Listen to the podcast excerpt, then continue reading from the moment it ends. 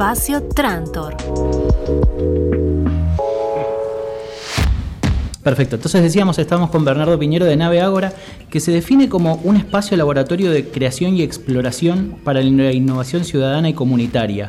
Eh, queríamos preguntarte principalmente cómo nació esta iniciativa de crear un espacio este, que por lo que entiendo mezcla las ciencias y el arte, ¿no? ¿Es así? Sí, es así. Eh, bueno, nosotros somos un grupo que es un núcleo de tres personas, que está conformado por mí, Bernardo Piñero, Gerardo de la Beca y Natalia Pajarini. Somos colegas, eh, artistas, docentes, investigadores eh, universitarios. Trabajamos juntos hace casi 15 años ya. Tenemos un colectivo artístico y un emprendimiento donde trabajamos con arte y tecnología. Y con el paso de los años empezamos a hacer también muchos talleres, actividades de divulgación, eh, intervenciones en espacios públicos, bueno, teniendo contacto con, distintos circuitos, ya sea, digamos, académicos, artísticos, culturales. Eh, y en 2017 surgió la idea de todo lo que veníamos haciendo en este sentido eh, comunitario, cultural, volcarlo a un espacio físico para ordenar un poco todo esto y armar eh, distintos tipos de propuestas, ¿no? formalizar un poco y proyectar a futuro ya distintas líneas de trabajo. Sí, en torno a esto que comentabas recién, que es el arte, la tecnología, pero siempre anclado en cuestiones eh, sociales y comunitarias. Vi que tienen dentro de las propuestas talleres, encuentros y aparte tienen un apartado que me llamó la atención, que es la de residencias. ¿Cómo, cómo se maneja? ¿Cómo sería ese tema? ¿Uno tiene que aplicar a la residencia para ir a utilizar las instalaciones? ¿O es como si fuera, no sé, por decirlo de alguna manera, un hostel, vos vas, te quedás y aparte tenés las instalaciones? Sí, sí. Dentro de, todas las actividades que tenemos, eh, una de las actividades es esta que mencionás, que es las residencias artísticas, eh, que para pasarlo limpio así rápidamente es un, tiempo, un espacio que un artista o un investigador se hace en un contexto especial como para poder desarrollar tareas eh, de manera casi exclusiva, digamos, que, no puede hacer en su cotidianidad, en el marco de, o de su ciudad, o de su trabajo, o de su contexto. Eh, y entonces se va a un lugar que por ahí eh, le, da cierta con, ciertas condiciones, lo inspira, bueno, tiene determinado tipo de herramientas, de recursos, de, equipos y nosotros, eh, esto que comentaba hace un rato en relación a lo que es el proyecto, pensamos que este contexto de trabajo, con, con los materiales que hay, con los recursos humanos que hay y con el espacio físico, estaba bueno también para ponerlo a disposición para artistas e investigadores, ya sea de acá como del extranjero. Entonces, abrimos convocatorias para que vengan a trabajar, a investigar, eh, eh, un periodo que pueden ser de dos semanas a un mes o dos meses, ¿no? Eh, generalmente es un circuito que, que tiene sus nodos alrededor del mundo y en el país, que, bueno, que donde circulan artistas, investigadores y bueno, nosotros también ocupamos un poco ese lugar con el diferencial de que no hay prácticamente otros espacios con el enfoque nuestro, ¿no? especialmente en Argentina. Claro, vi también que vos eh, tuviste la posibilidad de trabajar en otros en otros países y que tenían, no sé si se habrá hecho a principio de año, como una charla con, o encuentros con otros países latinoamericanos para intercambio de trabajo de artistas, creo que era con Colombia a principio de año. Eh, Exacto. ¿Esos encuentros también incluyen el intercambio, digamos, Sí, sí, este año, bueno, obviamente por lo que todos sabemos, eh, restringimos las actividades a, cuestiones virtuales y desde el año pasado veníamos planificando con un grupo de colegas de Latinoamérica, especialmente con Camilo Cantor, que es un colega colombiano que, conocemos hace muchos años y con el cual a veces hacemos cosas juntos. Veníamos pensando en un encuentro de, intercambio entre espacios similares, que trabajen arte, tecnología, comunidad de Latinoamérica.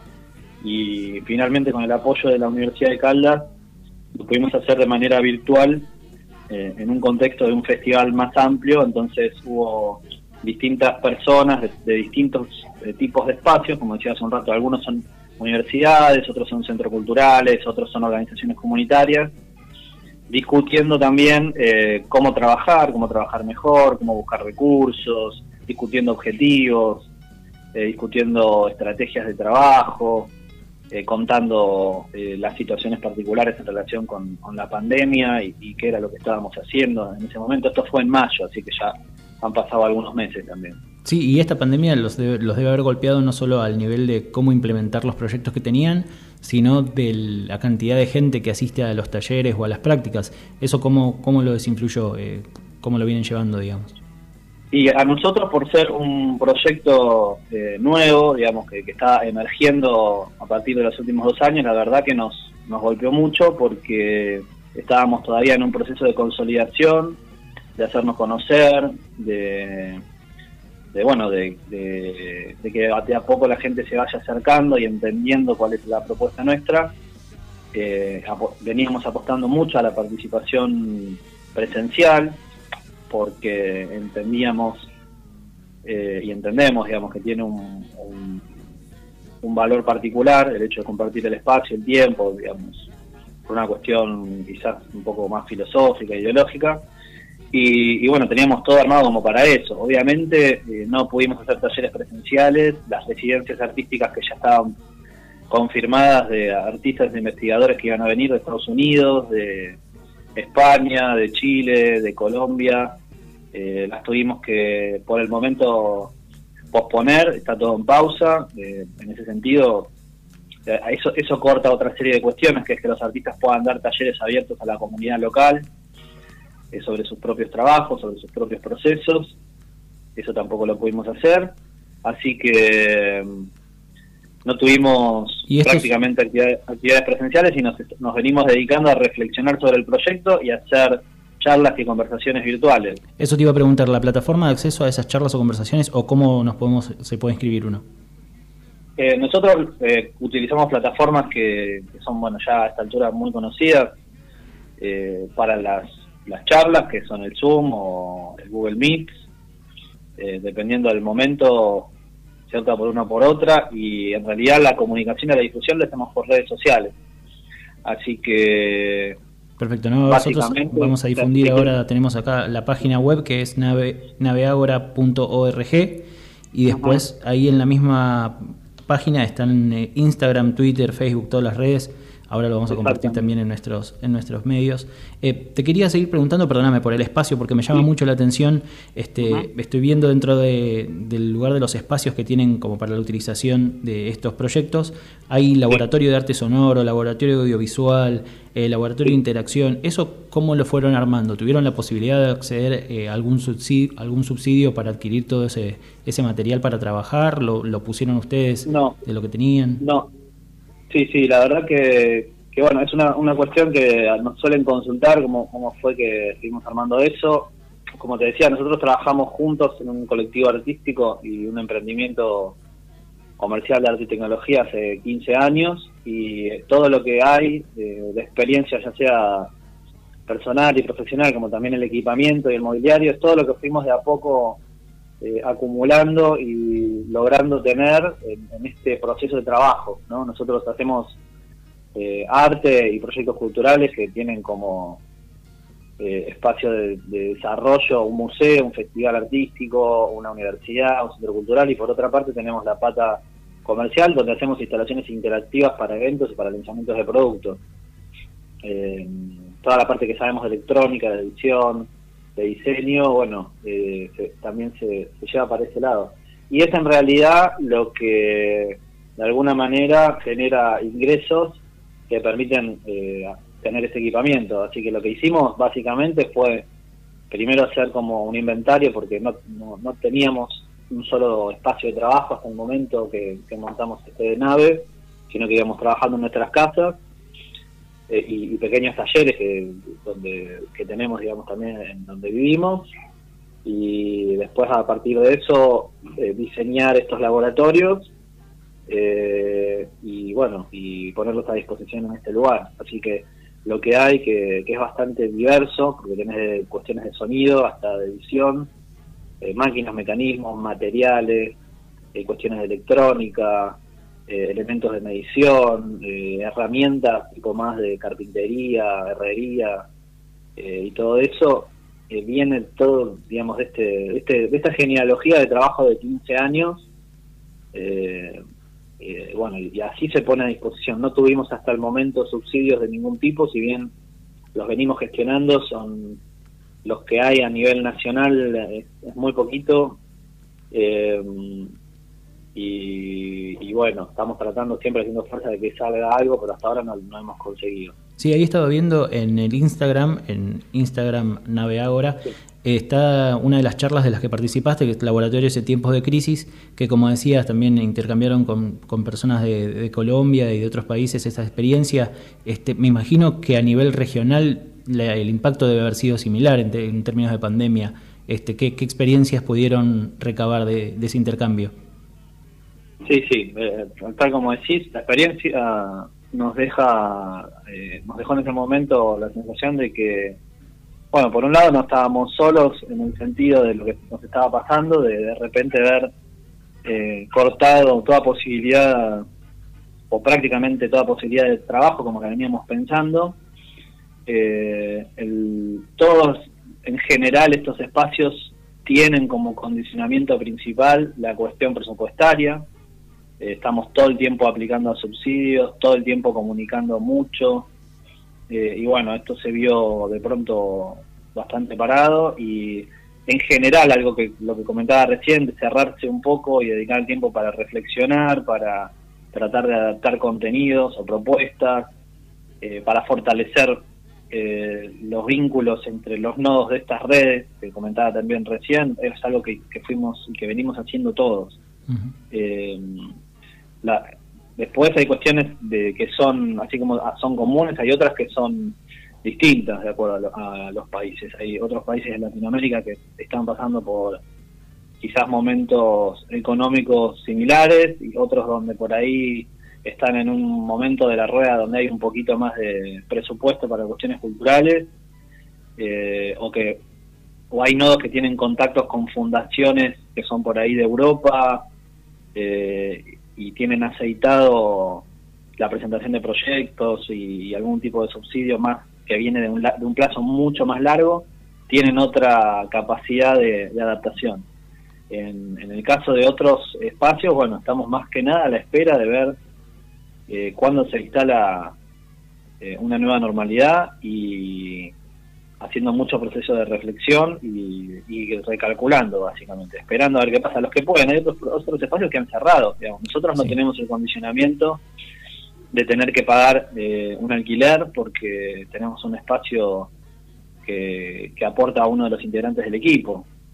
Eh, pero hay muchos espacios que, bueno, directamente han tenido que pasar a una modalidad virtual, no, no solamente por la cuestión de, sanitaria, sino porque se han quedado sin espacio. Claro. Y, y, esto, me imagino, en su ámbito de pensar tecnologías y, un poco también esto a través del arte en la virtualidad, podría decirse, eh, en cierta otra forma también puede ser un recurso nuevo que se adquirió hacia adelante, ¿no? tratando de pensar algo optimista, ¿no? de, rescatar algo de todo esto. Eh, me imagino que estos talleres también van a tener algo de, de acá adelante de pensar, eh, ya venimos hablando con otros centros culturales, la posibilidad de plantear una agenda eh, dual, parte en lo presencial, parte en lo virtual, y que eso también pueda ser de mayor acceso al público en general. Sí, sí, tal cual, tal cual. La verdad que hasta este año la virtualidad era eh, un proceso que, que, obviamente ya conocíamos todos, pero que se venía dando con un, con un ritmo y de, un, de una manera particular eh, en cuanto a la penetración o en cuanto a las expectativas que generaba, generaba y a partir de ahora esto cambia rotundamente. Eh, de hecho, bueno, muchas personas que encontraban resistencia o que manifestaban resistencia, mejor dicho, a, este tipo de, intercambios, eh, cambiaron la, de opinión y, y, esto está medido, digamos, y nosotros también lo estamos estudiando, hasta a veces últimamente están prefiriendo para determinado tipo de contenidos la modalidad virtual. Eh, así que por una cuestión de hábitos y de cambio cultural, eh, como vos decís, nosotros estamos pensando en esto.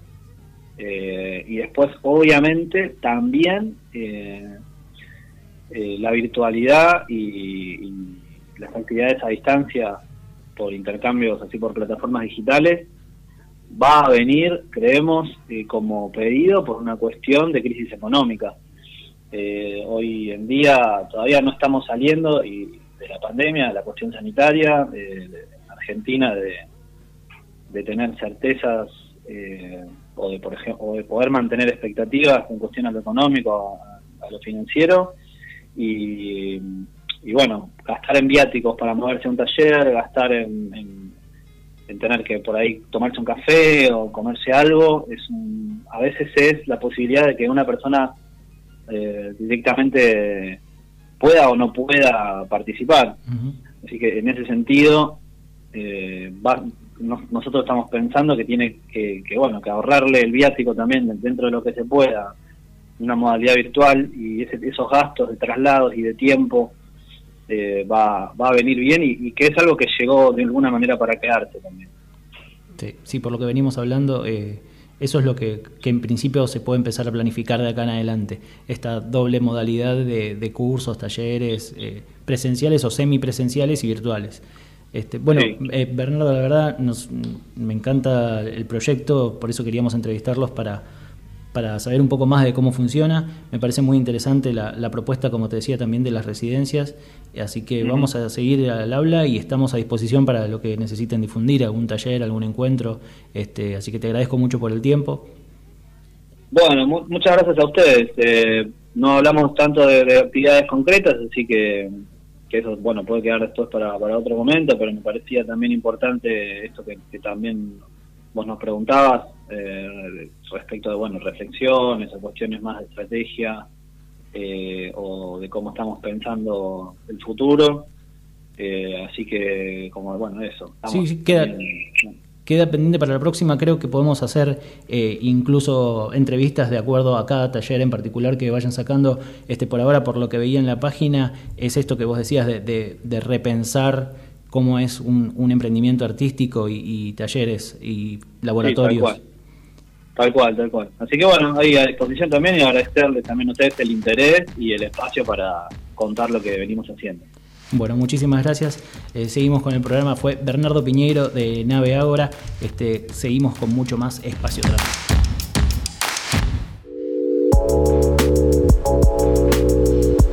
Espacio Trantor.